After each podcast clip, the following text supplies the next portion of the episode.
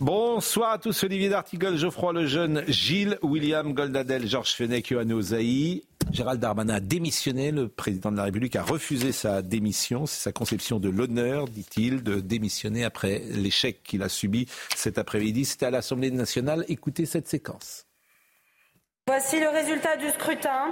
Votant 548, exprimé 535, majorité 268, pour 270, contre 265.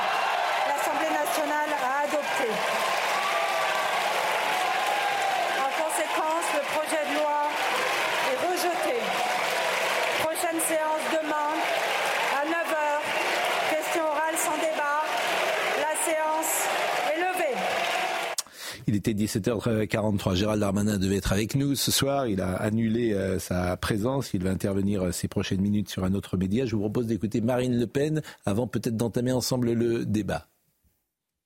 Nous avons donc euh, voté cette euh, motion de rejet. Nous sommes euh, ravis que cette motion ait abouti. Comme je m'y suis engagé hier, je déposerai dès demain une proposition de loi dont je ne doute pas qu'elle sera transpartisane et très certainement acceptée avec soulagement par la majorité présidentielle. En l'espèce, nous avons, en votant cette motion de rejet, protégé les Français, encore une fois, d'un appel d'air migratoire supplémentaire, euh, d'une prime à l'illégalité. Contrairement à ce que M. Darmanin a voulu dire euh, les derniers jours, cette euh, loi était une loi pro-immigration qui envisageait d'organiser l'accueil de plus en plus d'immigrés. Il n'en était pas question. Nous ne pouvons donc que nous réjouir de cela. C'est difficile de dire quand même que c'était une loi pro-immigration. On peut ne pas être tout à fait d'accord avec la loi de Gérald Darmanin, mais elle n'était pas, elle ne favorisait quand même pas l'immigration. Il y avait un volet régularisation quand même. Oui, la filière. Bah, c'est pas la régularisation. Voilà, c'est pas c'est pas exactement la même chose. Bah, C'était de régulariser ceux qui étaient déjà euh, qui étaient sur le, le sol. Mais il pouvait y avoir discussion pendant les 15 jours d'ailleurs. Oui, oui, non, C'est-à-dire que ça, c'est des amendements qui auraient pu être discutés. Le problème, Pascal, c'est que quand vous avez un afflux euh, d'immigrés très très important Hmm. et que tout ce qui existe déjà devient des filières d'immigration, c'est-à-dire les étudiants étrangers, c'est de, ça a explosé, c'est devenu une filière d'immigration. Les mineurs non accompagnés, ça a explosé, c'est une filière d'immigration. Le regroupement familial, depuis très longtemps, c'est une filière d'immigration. Plus rien n'est contrôlé. Quand vous ouvrez une nouvelle manière de régulariser, ça peut devenir une filière d'immigration.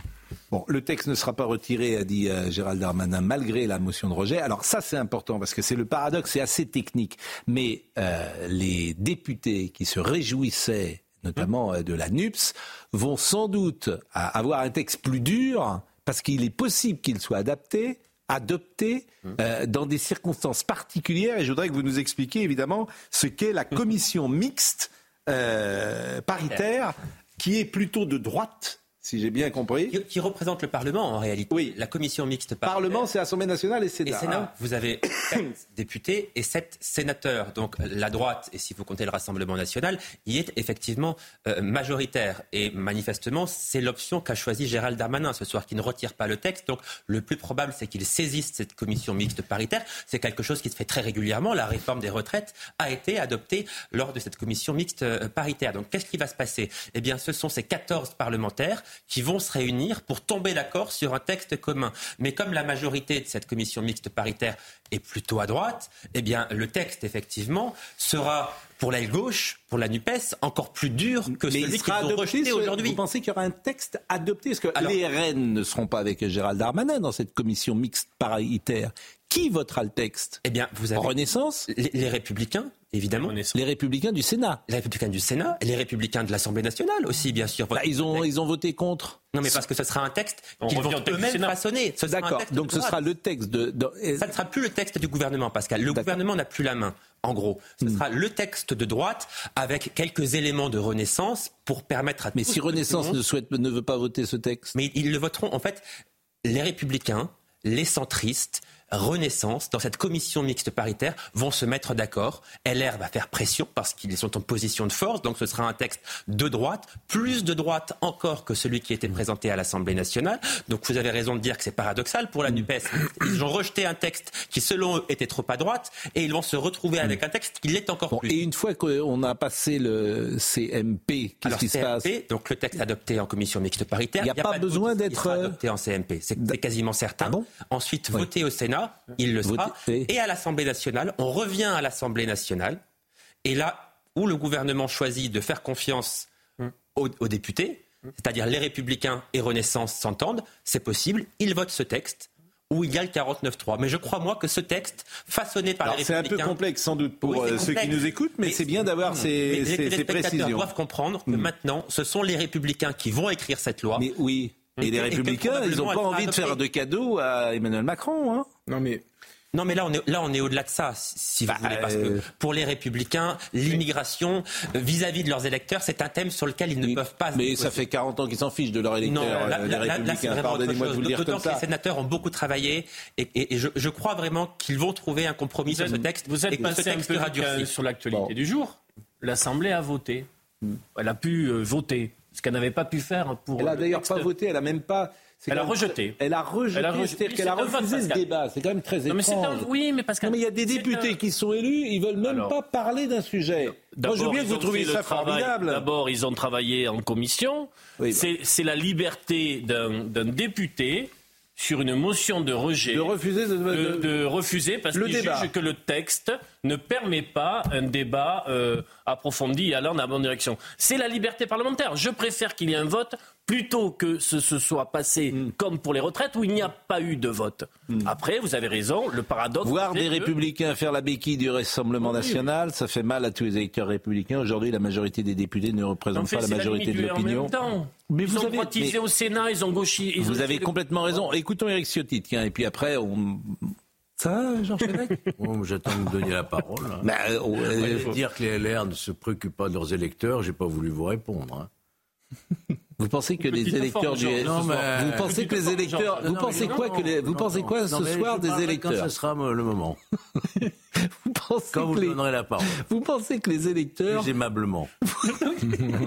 les conditions ne sont pas réunies pour que vous puissiez. Non, qu'on fasse un petit rapport de force. Non mais je vais, je vais, me lever, je vais vous faire un bisou. Ah, mais vous pensez quoi Vous pensez que vous pensez quoi Vous pensez que les électeurs de LR, il en reste quand même quelques-uns. Vous pensez qu'ils pensent quoi ce soir? Les électeurs de LR Oui, ils sont contents? Non, je crois pas. Je crois que personne n'est content. Les Français ne sont pas contents de manière hmm. générale. Et, moi, je vous trouve bien optimiste avec vos Oui, je suis d'accord avec. Euh, d'accord. Ah, vous êtes d'accord avec qui Avec vous. Oui. Moi, je dirais ce que j'ai à dire. Ça s'est terminé comment? Georges Fenech va dire ce qu'il a à dire dans quelques minutes. Soyez gentils. Suspense. Restez, prévenez des amis, si vous avez.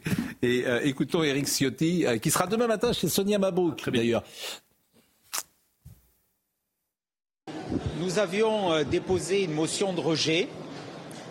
Nous l'avons euh, en toute cohérence aujourd'hui adoptée, non pas pour interrompre les débats sur un sujet essentiel, mais pour que les débats se poursuivent euh, sur une base beaucoup plus crédible que celle qui avait été empruntée par la majorité, en détricotant totalement le texte du Sénat et en refusant notre proposition de loi constitutionnelle. Le défi migratoire ne peut supporter des demi-mesures. Les enjeux qui se posent à notre pays en matière de communautarisme, islamiste, de violence, de délinquance liée à l'immigration appellent des réactions fortes, puissantes. Elles n'étaient pas dans ce texte. Nous les proposons au gouvernement de prendre ses responsabilités pour les adopter. Euh, il y a 265 contre 270. Nous sommes d'accord. Il a donc manqué 5 voix. 5 voix. Le groupe Renaissance, c'est 170 députés. Il n'y en avait que 165. Il y en avait donc 5 qui avaient piscine. 5 qui avaient piscine. J'espère qu'ils ont des bonnes excuses. Mais parmi ces 5... L'une était à Toulouse. À côté, pour vous dire quand même l'amateurisme de ce monde. Ça il y a quelqu'un qui s'appelle Monique Ibora, qui est députée de la Haute-Garonne. Où elle était aujourd'hui À Toulouse. Ah, elle était avec Emmanuel Macron. Donc ces gens sont des amateurs. Il faut dire les choses comme elles sont. Ça s'appelle des amateurs. C'est-à-dire que, évidemment, ce n'est qu'une voix. Madame Ibora, mais elle était avec le président de la République et elle n'a même... En déplacement à Toulouse, oui. Voilà, donc, en fait, à ce niveau, c'est ça aussi qui peut nous mettre en colère. On a le droit de le dire comme ça. Ces gens sont des amateurs. Dans le privé, je vous assure, ça n'existerait pas. Non, mais c'est clownesque. Ce qui se passe, c'est Mais n'essayez pas de compter les voix, ça passait pas. Il y a pas de... Là, c'est la poloche compter les voix comme ça. Il n'y a pas de majorité pour ce bah, gouvernement moi, je veux bien que ce soit de la poloche. Quand il y a cinq voix près, euh, excuse-moi, je veux bien que ce soit de la poloche, mais Madame Ibora, pourquoi elle n'est pas à l'Assemblée nationale en train de voter une loi qui est quand même essentielle pour le, euh, le quinquennat. Et bah oui, vous dites bien sûr, mais c'est invraisemblable. Moi, j'appelle ça des amateurs. Mais ça montre une chose, ça montre que le gouvernement s'est rendu compte en fait seulement ces dernières heures qu'il n'aurait pas de majorité. Et eh ben ça, c'est de l'amateurisme. si c'est vrai, c'est de l'amateurisme. Ils, n'ont pas vu venir les choses. D'ailleurs, on, on, voit quand Gérald Darmanin prend la tribune à l'Assemblée nationale, il est défait parce qu'il vient seulement de comprendre il y a très peu de temps qu'il n'avait pas de majorité. Et signe, signe qu'ils ne l'ont pas compris. Effectivement, cette députée est restée à Toulouse. Mais il y en a les quatre autres. Pourquoi ils n'étaient pas là? On va peut-être enquêter de savoir où ils étaient. Parce que si ces quatre autres sont là, les ben... autres groupes aussi font pas le plein. Mais il n'y a pas de majorité.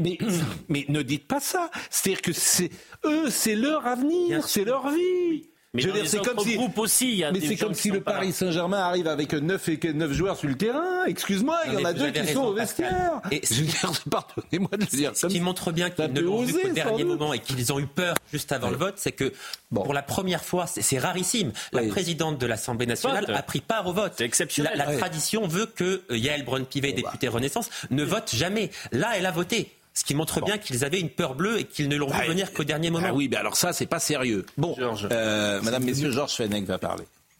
Georges Fenech, je rappelle qu'il y a eu une tradition républicaine, oui. ex-RPR, ex-UMP.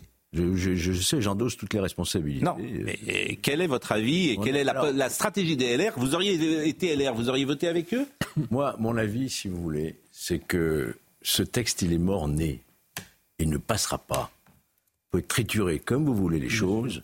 Est-ce que vous imaginez une seconde, après une CMP qui va durcir le texte, là je suis d'accord, que l'aile, disons un peu gauche, la Macronie, va voter à l'Assemblée nationale je pense que oui. Et vous imaginez les dégâts dans l'opinion sur un 49-3, sur un texte aussi emblématique moi, je crois qu'on ne parle pas d'une chose ce soir. Vous avez raison de rappeler qu'il y a cinq députés Macron qui n'ont pas voté.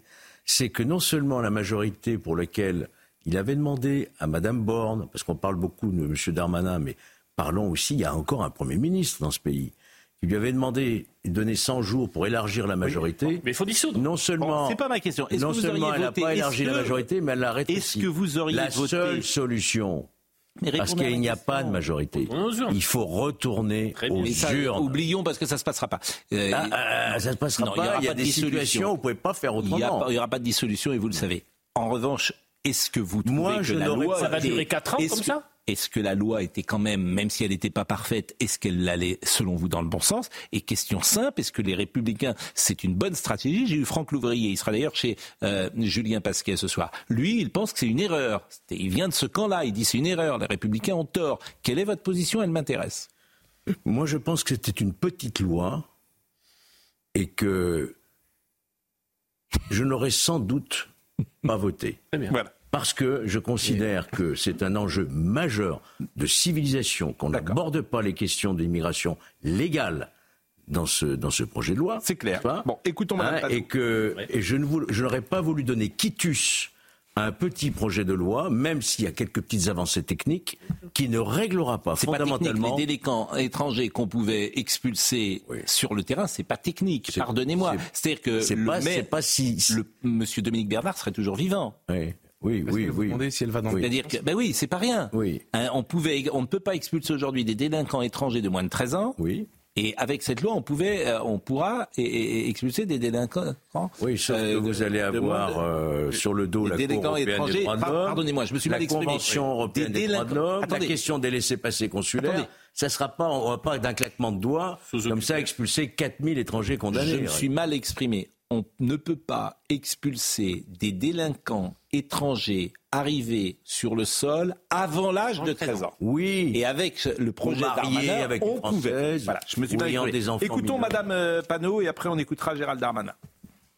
Le groupe parlementaire de la France Insoumise est extrêmement heureux que cette motion de rejet ait été euh, voté par l'Assemblée nationale et donc qui ait rejeté le texte dès le début de l'examen à l'Assemblée nationale parce que d'abord nous allons épargner au pays deux semaines de discours xénophobes et racistes. Vous avez un ministre, Monsieur Darmanin, qui a eu beau jeu de faire toutes les manœuvres possibles, notamment d'envoyer à l'ensemble des députés de la nation des lettres qui euh, faisaient un amalgame odieux entre exilés dans ce pays et délinquants, avec en plus des situations absurdes. Il a échoué à l'Assemblée nationale. Ça fait maintenant un an que M. Darmanin euh, euh, porte cette loi, donc il n'a qu'à partir avec sa loi sous le bras. Et nous demandons maintenant à ce gouvernement de retirer cette loi. Madame Panot, c'est extraordinaire parce qu'elle refuse le débat. Elle dit pendant 15 jours, on aurait eu un, débat xénophobe. C'est-à-dire qu'on ne peut pas, c'est exactement ce que je pense d'ailleurs dans ce pays, on ne peut pas parler de l'immigration. c'est jugé. Ah si, c'est ce qu'elle nous dit. On en parle tout le temps. Mais c'est elle est ça, ça vous étonne. C'est ce qu'elle nous dit. Elle nous dit, on aurait eu pendant 15 jours un débat xénophobe. Pour Madame Panot, parler d'immigration, c'est un débat xénophobe. Elle dit que ce texte précisément. Non, non, non, c'est pas ce qu'elle a dit. Ah non, c'est pas ce qu'elle a dit. Elle a dit, ça aurait été un débat xénophobe dans le pays. C'est exactement ce qu'elle pense. Ils ne veulent pas parler d'immigration. C'est normal. C'est leur euh, fonds de commerce. Euh, J'ai Louis Dame Golnadette qui n'a pas parlé. Ce qui est rare. J'aimerais croire l'opinion de M. Ouzaï sur le fait que nous aurions, avec la commission mixte paritaire, maintenant une loi digne de ce nom. J'ai tendance malheureusement à croire aux mauvaises nouvelles de Georges Fenech. Donc de ce point de vue, c'était une loi du en même temps. Pardon, moi je suis je, suis pas partisan. J'aurais préféré un petit quelque chose que rien du tout parce que l'heure passe, hein.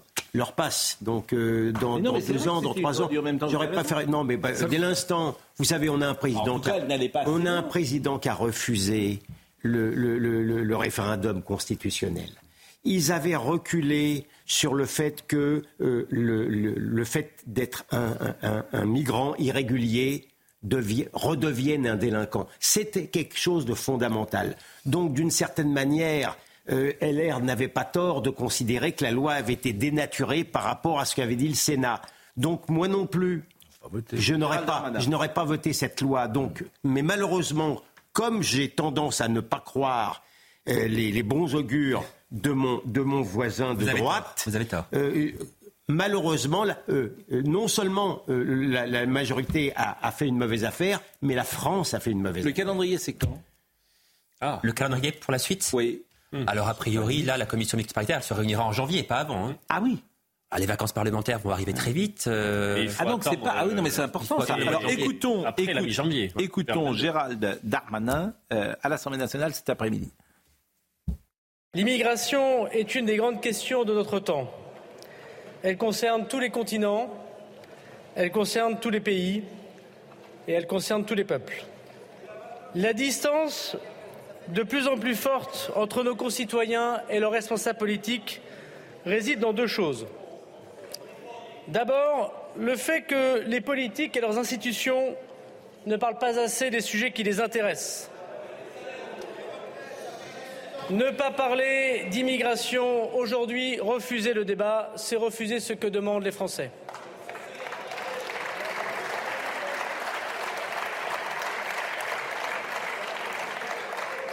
La deuxième demande de nos concitoyens, c'est que les débats ne doivent, pas être dans les arrière-cours, dans les bureaux politiques, dans le clair-obscur des réunions de cabinets ou de partis, mais nourris et transparents devant les représentants du peuple. La France, mesdames et messieurs les députés, ne peut pas être le seul pays d'Europe. ne peut pas être le seul pays d'Europe à ne pas vouloir débattre d'un sujet essentiel de souveraineté, d'humanité et d'avenir. Qui a peur du débat? En tout cas, pas la majorité présidentielle. Qui a peur du débat? Ceux qui vont dans une alliance contre nature se mettre d'accord pour que les Français ne voient pas les choses avancer et pour désarmer nos policiers et nos gendarmes je vous propose d'écouter ce que disait ce matin Gérald Darmanin. C'était avec euh, Sonia Mabrouk et qu'il euh, espérait évidemment que notamment les républicains euh, voteraient son texte. Nous avons une majorité relative à l'Assemblée nationale. Mathématiquement, les oppositions réunies, quand elles s'opposent à la majorité au gouvernement, gagnent. Donc mathématiquement, la motion de rejet est adoptée cet après-midi. Ça, c'est la logique classique. Maintenant, il y a la politique Ce serait un déni de démocratie que de ne pas débattre de l'immigration. Parce que c'est quoi la motion de rejet? C'est le rejet du débat. C'est-à-dire que les oppositions qui ne pensent pas du tout pareil, euh, les Verts qui vont porter cette motion de rejet, comme les filles, bah, ils sont pour la régularisation totale des sans-papiers, ils sont contre, pour lutter contre les étrangers, les étrangers délinquants euh, sans les expulser peut-être. Euh, ils sont dans un champ radicalement différent, bien sûr, de ce qu'on pense et radicalement de ce que pensent les LR, par exemple. Bah, eux, c'est normal qu'ils ne veulent pas débattre de, de, l'immigration. Ça les dérange. Mmh. Mais les LR ou le RN, ce serait quand même très très particulier qu'on ne puisse pas, à l'Assemblée nationale, pendant 15 jours, débattre d'un sujet qui passionne euh, les Français, qu'ils soient pour ou qu'ils soient contre le projet du gouvernement. Donc ce sera un déni de démocratie. Déni de démocratie Oui, ce sera un déni de démocratie. Vous utilisez ce mot-là, c'est possible. Hein en démocratie, il est possible de voter pour une motion de rejet. C'est tout à fait...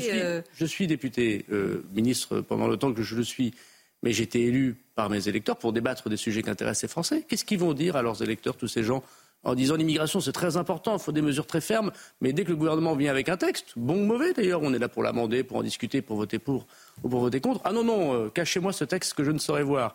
Bon, c'est pas très sérieux. Donc euh, je, suis sûr euh, que quand même, il y a des esprits dans les oppositions qui se disent qu'il faut débattre d'un sujet si important.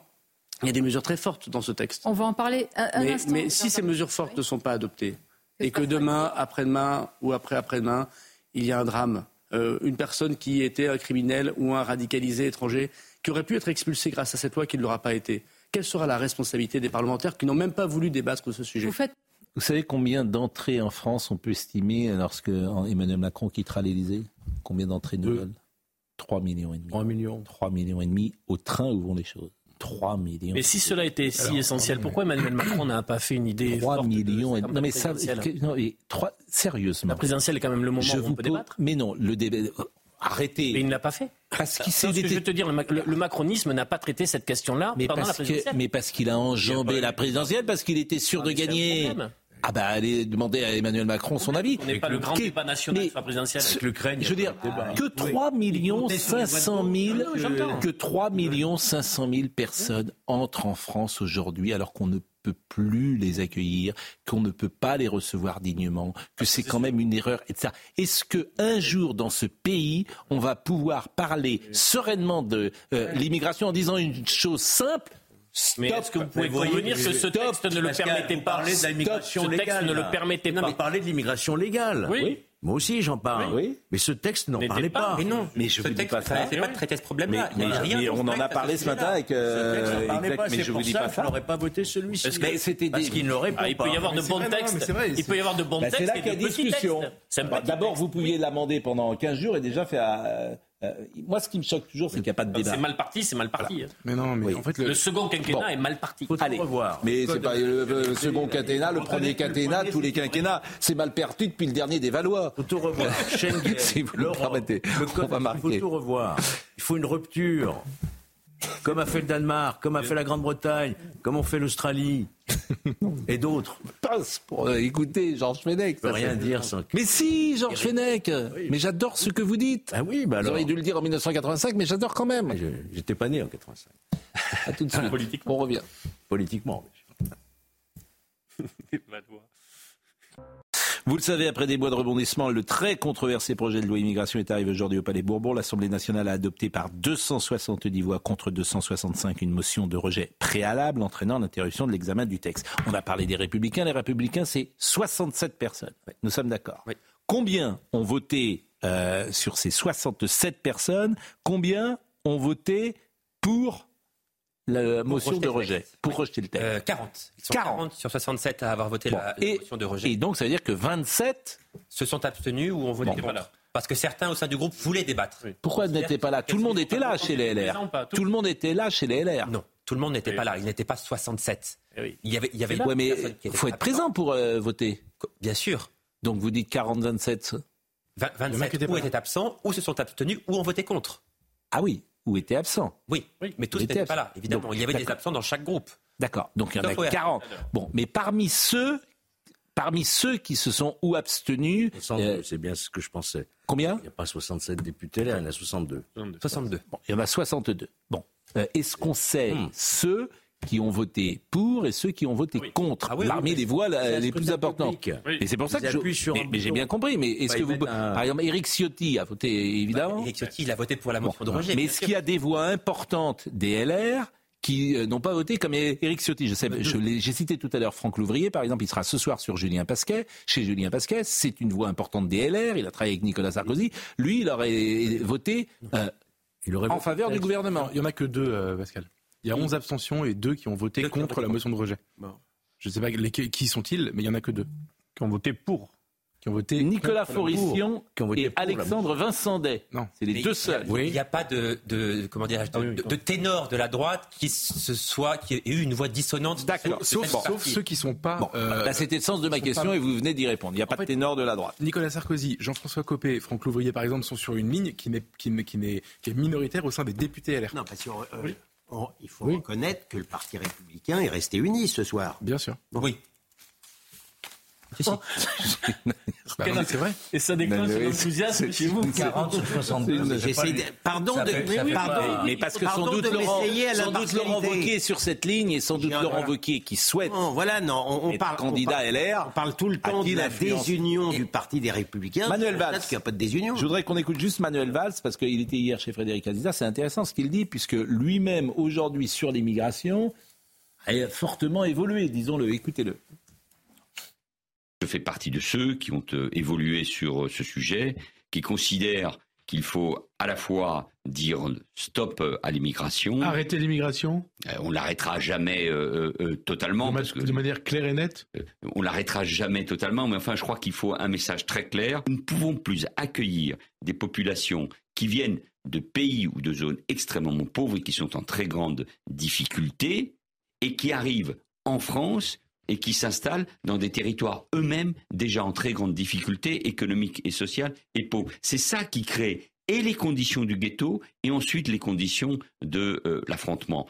Nous devons aujourd'hui choisir en effet notre immigration, être assimilés pleinement aux valeurs, à la culture, à l'histoire de notre pays, à la langue euh, et, c'est partager toute cette histoire et évidemment la République, les valeurs dont euh, la laïcité. Entre immigration, pauvreté urbaine, islamisme et donc aussi euh, terrorisme, mmh. ce sont des phénomènes qui sont reliés en France. Nous savons par exemple euh, la, la, la, ce qu'a pu représenter en termes de conséquences mmh. hein, euh, le, le, la guerre civile avec le, avec le GIA euh, en, Algérie. Afrique, en Algérie, pardon, sur notre propre sur notre propre sol. Donc il y a forcément des liens. Il y a ces phénomènes en tout cas sont liés. Donc il faut aussi évidemment les intégrer. Ne soyons pas naïfs.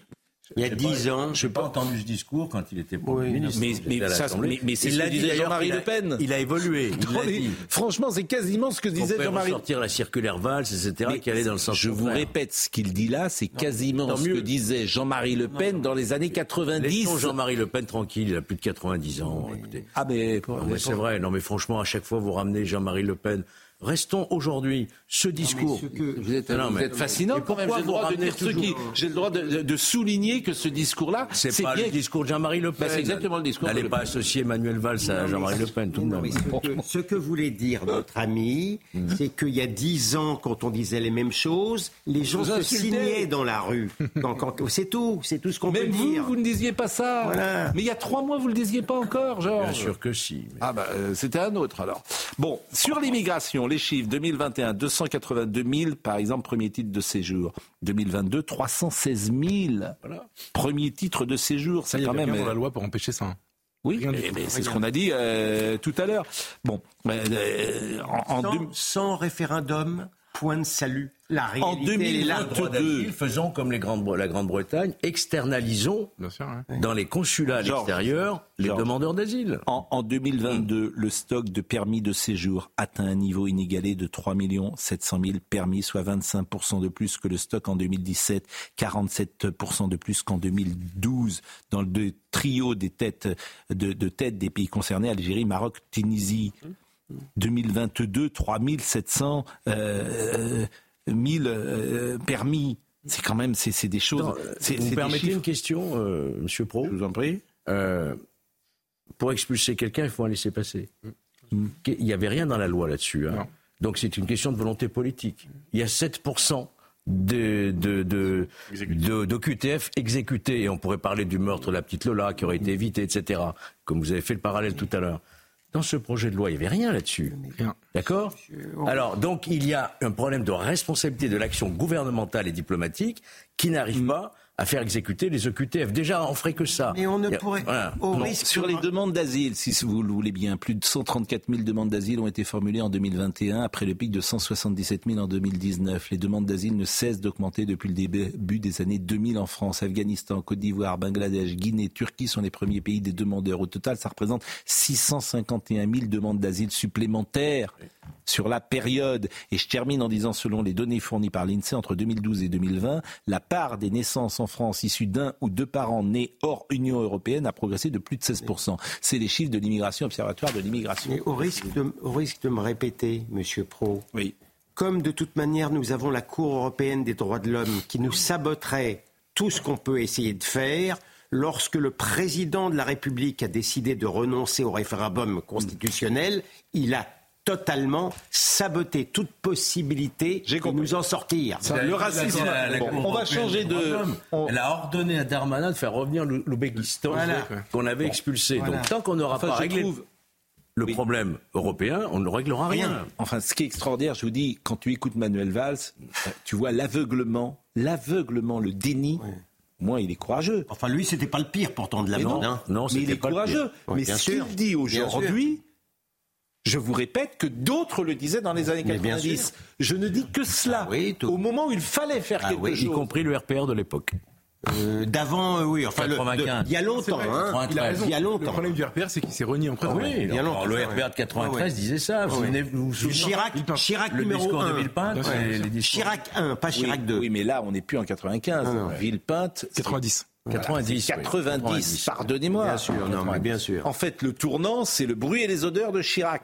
bien sûr. Pardonnez-moi. Et à partir de ce où il dit ce jour-là, il, va changer complètement parce que euh, les médias qui lui font peur. Ben parce qu'il a été démonisé par les médias. Démonétisé, comme vous dites.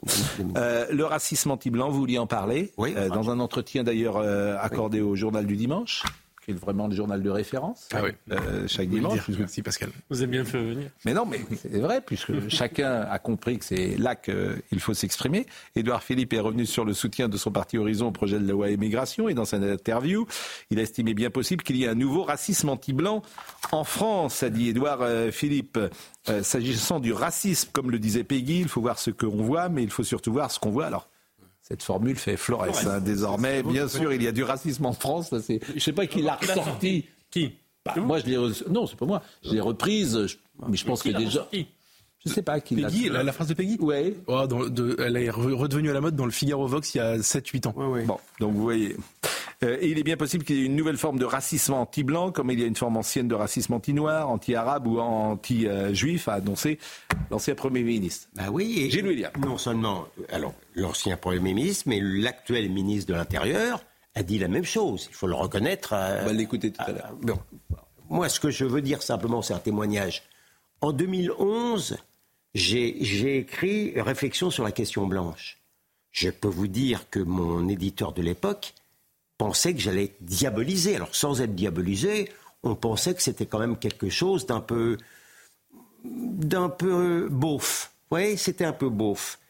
Aujourd'hui, comme je l'ai écrit dans le Figaro de ce matin, le racisme anti-blanc est sorti du noir. Hmm. On peut enfin en parler. À partir de Crépol, à partir des histoires de prénoms, regardez comment la ministre de la Culture, que peu de gens nous envient, a été obligée un petit peu de changer de braquet sur son histoire de sélectionner pas que en fonction de la couleur de peau. Je peux vous dire qu'il y a dix ans, Madame Ernotte, elle était beaucoup plus assurée lorsqu'elle voulait traquer euh, le mal blanc depuis plus de 50 ans. Regardez, dans un autre registre, comment les, les, les, les présidents d'universités américaines sur le génocide des Juifs, entre parenthèses, l'antisémitisme des Juifs, c'est une variante du racisme anti-blanc, comme vous savez. Regardez comment ils ont été obligés, l'une de démissionner, l'autre de faire des, excuses euh, rien moins que spontanées.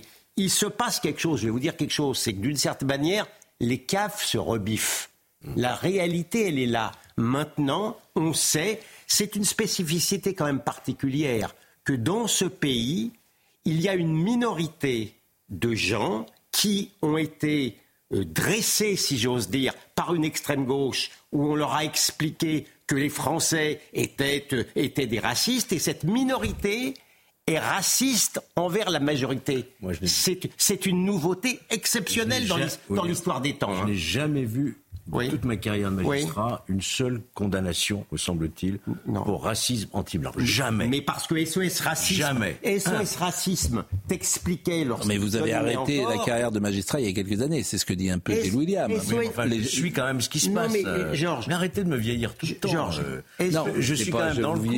Je, je, vous dis que c'est vrai quoi. non, mais... SOS Racisme, si je peux dire. SOS Racisme. Ce n'était pas l'intention, cher. Euh, oui, mais enfin quand même, vous l'avez dit. Oui, bah alors je. Non, mais moi qui suis bah, Donnez-moi des exemples de condamnation par des tribunaux. mais il y avait une. SOS Racisme expliquait que le racisme anti-blanc était une chimère inventée par l'extrême droite raciste. Allez, on écoute. Euh... de leur message. Bon, on écoute. Ah, vous venez de parler longuement. Ah, Pardon J'ai dit vous avez parlé assez longuement. écoutez, j'ai pas vu le temps passer, moi. Bah, euh, le ah, non plus. Franchement. Mais c'était vraiment bien. Merci. Vous pouvez recommencer ou pas Je reviendrai. Ah oui, il faut pas me le demander. Faut pas me le demander deux fois. Écoutez, Gérald Darmanin.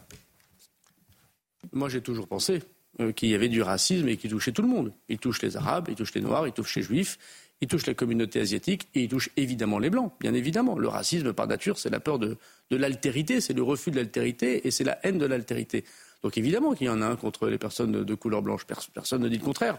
J'ai été élu pendant 15 euh, ans et je suis toujours. Personne ne dit le contraire? Bah, J'espère ah, bien. Une grande partie de la gauche Ah bah si. Bah, bah, Beaucoup disent le contraire. Ils sont dans le déni. Alors voilà, moi j'ai été élu euh, local pendant très longtemps. j'ai vu des choses comme maire du racisme qui touchait euh, les Maghrébins, qui touchait les Noirs et qui touchait bien évidemment aussi les Blancs. Voilà. Et ne pas le dire, c'est pas dire la vérité. Ça, c'est intéressant, bah, voilà. Olivier, parce qu'effectivement, il y a simplement un an. Un an. Oui, c'est vrai. C'est pas vieux, un an. C'est là que le monde a. On aurait parlé de racisme anti-blanc, mais c'était absolument, c'était un fantasme. Ça n'existe pas. Aujourd'hui, tout le monde dit une chose évidente. Bien sûr tous les racismes existent. Oui, bien sûr. Alors tous les racismes existent et je vous donne le point sur, euh, sur cette réalité que le racisme anti-blanc n'était pas traité encore très récemment. Voilà. C'est une réalité. Je ne vais pas vous dire le contraire puisque c'est ce qui s'est passé au cours des dernières années. Mais cela ne doit pas nous permettre de juger négativement des associations ah qui, pour ce qui les concerne, ah ont fait leur travail tel que. Ah bah c'est. je termine. Je t'ai pas interrompu. Je conteste, je conteste l'idée que la lutte contre l'idée du racisme anti-blanc était au cœur du message de SOS Racisme. Je viens de cette génération-là. Ils se sont mobilisés sur des sujets euh, qui, étaient réels, qui étaient réels. Voilà. Sur les, sur les associations, déjà, tu les as jamais eu face à toi au tribunal. C'est un sketch invraisemblable. Ensuite, deuxièmement, si on prend par exemple l'exemple de SOS Racisme, Dominique Sopo, William, tu vas me, tu vas me dire si j'ai raison. Dominique Sopo a été condamné, je crois, ou en tout cas non, mis en examen. Parler euh, pour avoir insulté euh, une insulte à caractère raciste Jean Messia. Ça veut dire qu'il a été condamné parce que le, il a laissé passer un délai, je crois, Jean. Ah oui, d'accord, pardon. en tout cas, il a été euh, traîné au tribunal pour avoir, pour avoir repris l'insulte de chameau, je crois. Oui, de chameau. Voilà. Ce sont des gens qui se fichent complètement du racisme. C'est juste un combat politique. Et ah bah attends, enfin... que le patron d'SOS Racisme se vautre dans l'injure raciste contre quelqu'un euh, qui est d'origine égyptienne, tu m'excuseras, c'est quand même un peu... L'autocensure Sauf si vous voulez dire un mot très court. simplement, l'antiracisme sélectif est un racisme. Point barre. Non, juste un mot. Poser la question à Elisabeth Borne, je suis pas sûr qu'elle fasse la même réponse que son ministre de l'Intérieur. Oui, ça c'est possible. Ça c'est possible. Bah, elle n'a pas le même logiciel. je veux dire, hein, sur toutes les questions, elle ne fera pas la même réponse. D'ailleurs, elle était à l'Assemblée nationale, Elisabeth Borne quand même incroyable. Enfin, je trouve ça. Hein. Alors, écoutez, je, ne crois pas. Hein. Mais non, elle n'était, mais elle n'était pas là. Pas, non, non, je crois pas. Enfin, c'est invraisemblable quand même. Non, il n'y avait pas la première ministre. un projet de loi sur le. Et vous trouvez pas ça étrange? C'est un texte qui est porté par le ministre de l'Intérieur. Sa présence n'est pas obligatoire. Non, mais c'est un texte majeur quand oui, même. Oui, c'est un texte majeur, mais la présence de la Première ministre, non, qu'elle soit absente, sincèrement, ça, c'est normal. Pas plus que ça. Ah bon. Alors, elle a, fait, elle a plutôt fait le job pour, le, pour, soutenir son ministre, pour le coup. Eh bien, écoutez, si vous le dites, il euh, n'y a pas de souci. Je voulais qu'on parle maintenant de l'autocensure avec, euh, chez les professeurs avec deux témoignages. D'abord, sur Europe 1, hmm. il y a cette jeune femme euh, que vous avez peut-être entendue d'ailleurs sur Europe 1 ce matin à 7h10 ou 7h20 avec Dimitri Pavlenko dans la matinale d'Europe 1. Elle s'appelle Sabrina, elle est prof de sciences éco. Et qu'est-ce qu'elle raconte? C'est ça qui est extraordinaire. Elle a dans sa classe des jeunes gens, jeunes élèves, qui lui disent si les jeunes femmes étaient voilées en France, il y aurait moins de chômage, parce qu'elles pourraient trouver euh, du travail. Et elles restent à la maison parce qu'elles ne veulent pas sortir non voilées. C'est ça que ça veut dire. Écoutez cette séquence parce qu'elle dit Moi, je réponds pas. En fait, moi, je réponds pas. Alors ces derniers temps, j'ai eu euh, des remarques que je n'avais jamais eues auparavant. Par exemple, lorsqu'on aborde euh, dans un thème les déséquilibres économiques avec euh, l'inflation ou le chômage, je vais avoir des réflexions sur le voile. Il m'explique que si la France permettait aux femmes voilées d'intégrer les entreprises, il y aurait moins de chômage. Je ne vais pas répondre sur pourquoi est-ce que en France le voile n'est pas permis dans les écoles ou dans certaines entreprises. Je ne rentrerai pas là-dedans. Je m'auto-censure parce que euh, ils vont croire que c'est mon opinion personnelle, que c'est pas l'institution, et donc ils risquent de me le faire payer à moi, et je risque d'avoir une étiquette dans le lycée de raciste et d'islamophobe. Je ne veux pas aller chercher des problèmes dans le cadre de ma fonction. C'est quand même extraordinaire. Et là, vous allez voir Gabriel Attal, il a réagi et Gabriel Attal, maintenant, il réagit, il ne laisse rien passer, parce que vous allez voir le sujet de Camille Guénaud et ce qui s'est passé avec euh, euh, ces professeurs qui ont exercé leur droit de retrait aujourd'hui, après qu'une collègue a été diffamée dans une classe de sixième. La raison, l'enseignante avait montré une œuvre d'art où figuraient cinq femmes nues, suscitant la réaction de certains élèves. On en est là en France, quand même. Voyez le sujet. Un soutien ministériel pour les professeurs du collège Jacques Cartier-Dissous dans les Yvelines. Gabriel Attal est venu dans l'établissement scolaire suite au droit de retrait de l'équipe pédagogique mise en place depuis vendredi. Une mesure prise après qu'une professeure de français a été la cible d'accusations de racisme et d'islamophobie. À l'école française, on ne conteste pas la laïcité, on la respecte. À l'école française, on ne détourne pas le regard devant un tableau, on ne se bouge pas les oreilles en cours de musique, on ne porte pas de tenue religieuse. Bref, à l'école française, on ne négocie pas ni l'autorité de l'enseignant, ni l'autorité de nos règles et de nos valeurs.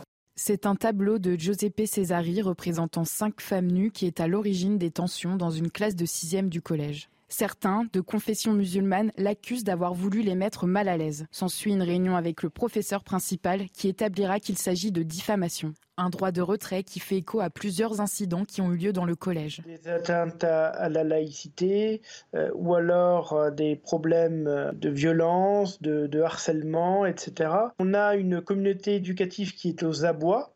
Selon l'une de nos sources, les élèves et les parents d'élèves n'ont pas menacé la professeure et les collégiens concernés se sont excusés auprès de leur professeur de français.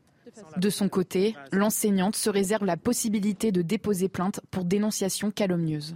Donc on va voir effectivement euh, l'enseignante qui avait montré voilà cette, euh, euh, au musée du Louvre d'ailleurs, c'est un tableau Diane et Actéon de Giuseppe Cesari et on voit bien ce qui se passe dans nos classes aujourd'hui, je vous assure. C'est tellement incroyable quand tu as été un élève des années 70 de voir cette espèce de, retour qui peut exister. Et puis la peur, parce que les profs, la prochaine fois, ils ne le feront pas. Hmm. Évidemment que tu as de l'autocensure. C'est ça le piège. Ça s'appelle la peur. Hein. La peur. Enfin, moi, les syndicats d'enseignants, ils sont gentils, mais ils se réveillent tard. Hein. Ils se réveillent tard parce que tous ces gens-là ne se posaient aucune question sur l'immigration. Au contraire, c'est la loi du nombre. Tout le reste, c'est de la littérature. Les, les, les jeunes filles voilées, elles sont dans leur logique. C'est une logique implacable. Si vous considérez que vous ne pouvez pas aller euh, travailler avec un voile, bah vous restez chez vous. La réalité, c'est que c'est le nombre et, et, aussi la peur du terrorisme qui, qui, qui, qui, qui arrive à ces, ces résultats-là. Mais chacun est dans sa propre logique, pardon de vous le dire. Et qu'est-ce qu'on fait? Eh ben, on, se bat contre on se bat contre l'immigration et on fait un référendum constitutionnel. Écoutez Gabriel Attal, euh, on va l'écouter un peu plus longuement. Il est allé sur place, il a dit on ne négocie pas. À l'école française, on ne conteste pas l'autorité, on la respecte. À l'école française, on ne conteste pas la laïcité, on la respecte. À l'école française, on ne détourne pas le regard devant un tableau, on ne se bouge pas les oreilles en cours de musique, on ne porte pas de tenue religieuse. Bref, à l'école française, on ne négocie pas ni l'autorité de l'enseignant, ni l'autorité de nos règles et de nos valeurs.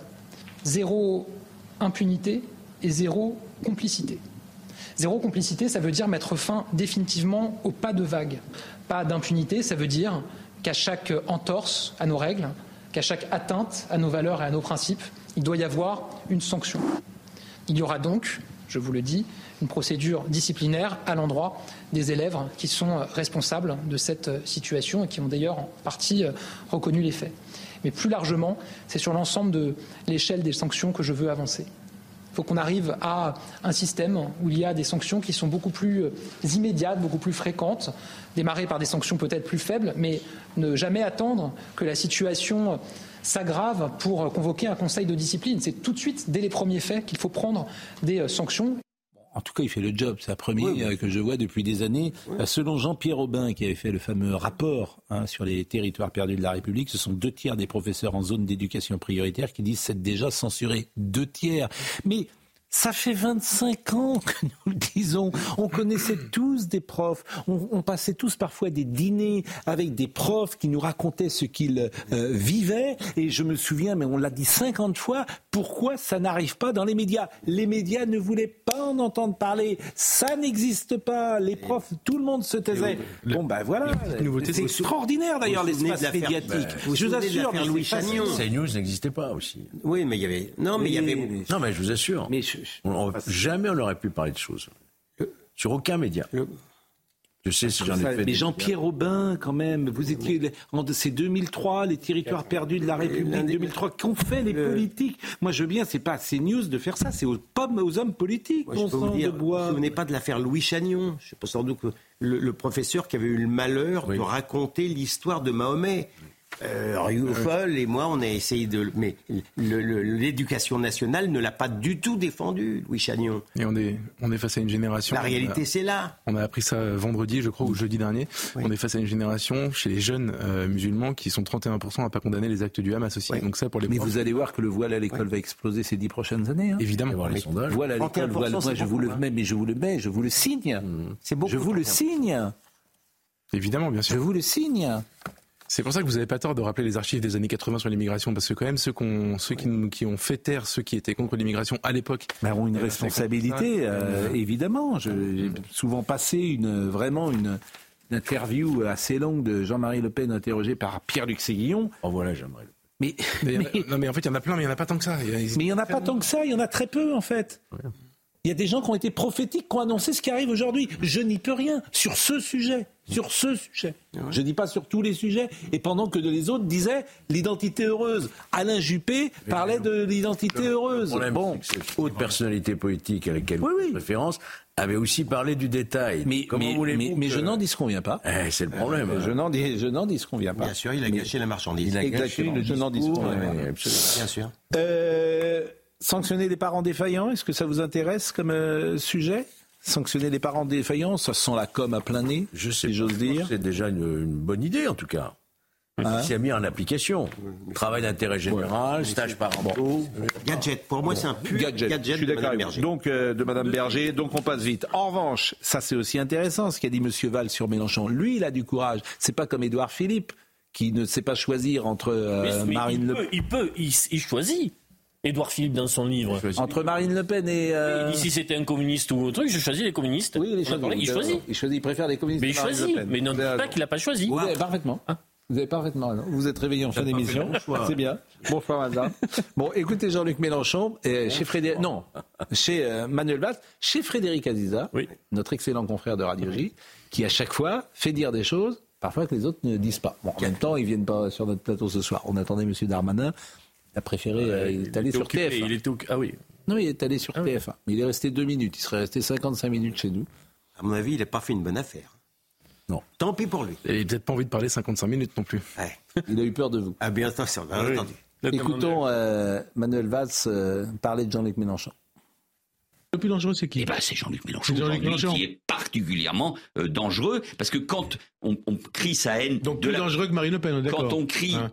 quand on crie sa haine euh, de la police, euh, quand on crie, quand on soutient euh, les émeutiers qui, eux, crient leur haine à l'égard de la France et de nos institutions, quand on se refuse à dire que le Hamas est une organisation terroriste, quand on tient des propos antisémites, antisionistes, anti-Israël, quand on provoque ce déferlement de haine dans notre pays, quand on met une cible dans le dos d'une journaliste Ruth Krief, alors oui, c'est particulièrement dangereux. C'est même très dangereux. C'est pour ça que, encore une fois, je considère qu'il faut un cordon sanitaire, qu'il faut sortir Jean-Luc Mélenchon de l'art républicain, parce qu'il est sorti non seulement de l'arc républicain, mais ce que je pourrais appeler, d'une certaine manière, de l'espace de l'humanité.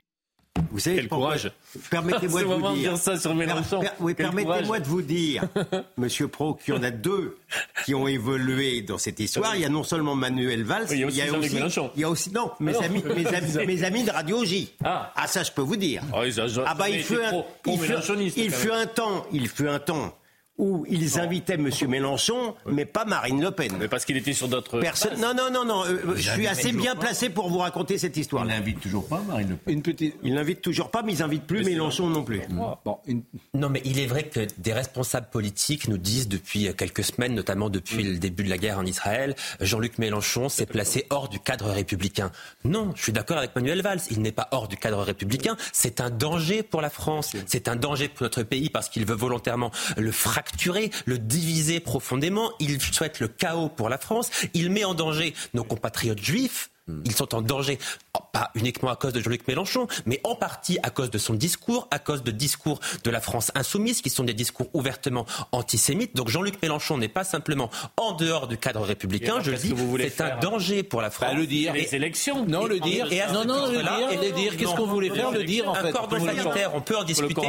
mais je crois même. Je crois même. Non, ce que je veux dire, c'est. Ah, oh, le bout, c'est quoi? Je crois même qu'il ne faut plus débattre avec Jean-Luc Mélenchon, parce qu'on ne débat pas avec la haine, avec le racisme, avec l'antisémitisme. pourquoi vous proposez ça aujourd'hui alors que, euh, à contrario, vous avez euh, euh, dit qu'il ne fallait ostraciser personne, y compris des personnalités d'extrême droite. Il, a, il est dans l'erreur. Il n'est pas dans l'erreur, il est dans la haine et l'antisémitisme. Ça n'est pas une erreur, pardon. Mais c'est les élections, le suffrage universel qui doit. Enfin, vous, vous avez des indignations à géométrie variable comme, toujours. Allez, c'est terminé. Un dernier mot. Vous finissez mal. Un dernier mot. Vous n'avez pas bien commencé ah, non, plus. Bon. un dernier mot pour vous dire que euh, demain, tous les ministres invités euh, dans les radios et télé, euh, visiblement, sont interdits de s'exprimer. Aurore, Berger, par exemple, qui devait venir, c'est notre, notre confrère Jean-Jacques Bourdin qui a écrit cela sur Sud Radio, qui devait venir sur Sud Radio, ben, n'ira pas. Visiblement, c'est panique à l'Elysée. Ah oui, mais c'est pas ça. On cherche la, bonne réponse. Pour l'instant, on ne l'a pas trouvée manifestement. Donc, euh. La bonne réponse, oui. Et on va arrêter. mais vous savez, tout, comme toujours, toutes les factures, tu les payes toujours. Qu'est-ce qui se passe, euh, Olivier Benkemoun? Bonjour, cher Olivier. Il fait tomber ses Il fait tomber ses Tu payes toutes les factures, toujours. Emmanuel Macron n'a pas voulu faire de campagne électorale euh, lors de sa réélection il s'est moqué euh, de la campagne législative, il n'a pas pris la mesure qu'il avait perdu les législatives, il n'a toujours pas compris. Donc, donc en fait, il a brutalisé le pays sur les retraites. Exactement, il a brutalisé le pays sur les. Donc la vérité, c'est que c'est le bordel. Voilà, ah, ça c'est le bordel dans ce pays et il reste trois ans. Donc et il reste quatre ans. Donc soit il dissout, soit il dissout l'élection, mais il ne le fera pas parce qu'il va faire de la, euh, voilà, il va faire de la tambouille politique. Il va vouloir faire de la tambouille politique avec etc. Je connais votre avis. Il fera pas. Alors qu'aujourd'hui, hein. voilà, de Gaulle, voilà, il y a un moment, de Gaulle, il change de gouvernement, il change de. 49-3 sur le. Il y a un moment, un 49-3, un grand homme politique dirait bon ben voilà, on retourne devant euh, le peuple. Il va faire un truc en janvier qui sera un non-truc, euh, un grand rendez-vous avec la nation qui sera comme c'est les trucs à Saint-Denis, pour, amuser la galerie, voilà, pour amuser la galerie. Et évidemment, tout ça, ce sont des petites choses. Personne n'est dupe et, ça n'amuse plus personne. Vous avez pris un petit coup euh, aujourd'hui. Je vous trouve le moral. Non, j'ai pas ça, mais bon, je, pense que les Républicains auraient dû voter quand même cette loi. Voilà ce que je pense. Bonsoir. Bonsoir. Comment allez-vous? Euh, Ce soir, on va regarder une porte. une porte? Je ne sais pas si on a l'image là déjà de la porte de Matignon. On a la porte de Matignon, on va avoir le, focus, régler la caméra sur la porte de Pourquoi la porte de Matignon Peut-être qu'il se passe quelque chose. Vous savez qu'Elisabeth Borne a rendez-vous, elle a donné rendez-vous à tous ses ministres. Voilà si euh, tous ces ministres sont là. Ah bon ah, Enfin, disons à trois ministres. les trois ministres concernés par, par euh, le drame. Oui, par le, oui, mais... Que va-t-il se passer après ce drame On, peut ouvrir la porte ce soir. Ça, c'est la porte. C'est la porte de Matignon. Rue de Varennes, rue de Varennes. pour le 7e arrondissement. c'est une jolie porte. Mm. Euh, on parlera aussi dans la deuxième partie un peu d'Israël, parce qu'il n'y a pas que la politique française, et on parlera aussi de, cette affaire de tableau. Tableau, nudité. Oui, on en a parlé. Bon, ben, on en reparlera. on est là pour ça, c'est le meilleur de l'info. À tout de suite. Euh, merci. Je remercie euh, Anouk Forté qui était à la réalisation, Ludovic Libar euh, qui était à la vision, Guillaume Marson euh, au son. Je remercie l'insolent Benjamino qui était avec nous, Hugo Caprioli. Très insolent. Hein. Très insolent. Pourquoi mais parce que vous ne pouvez pas savoir, moi je l'ai dans mon oreillette. Ah Extrêmement insolent. Prendre confiance. Et la confiance, voilà. Hugo Caprioli.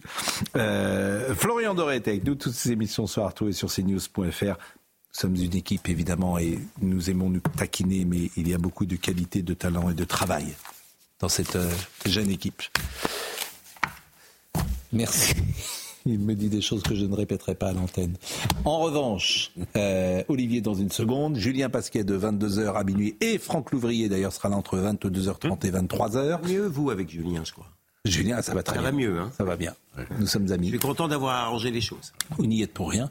Euh, Romain Desarbres, demain matin. Et on se retrouve demain à 9h. Bonne soirée.